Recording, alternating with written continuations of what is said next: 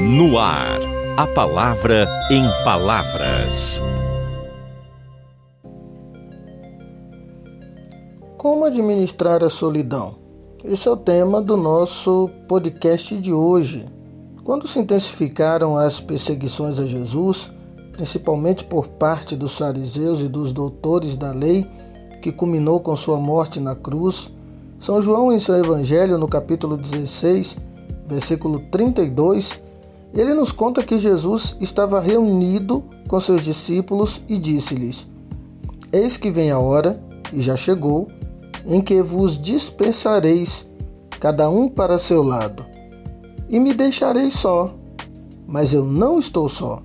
O Pai está comigo. Coisa difícil é a solidão. E pior que isso é quando esta solidão vem por conta de pessoas que nos abandonam Jesus não se sentiu só, mesmo quando os seus mais íntimos o abandonaram.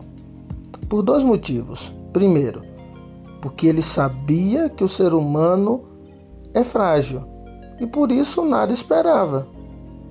E porque estava convicto da presença do Pai com ele.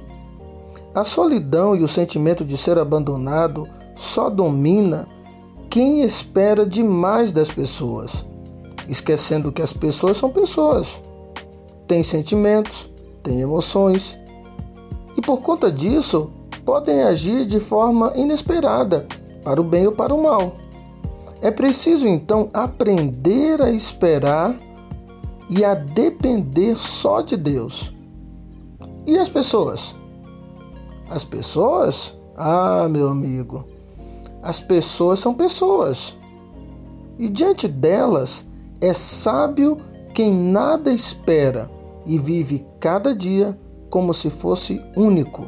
Sim, se nossos relacionamentos forem vividos como únicos, vividos a cada dia sem expectativa, saberíamos lidar melhor com as decepções sem nos sentirmos abandonados.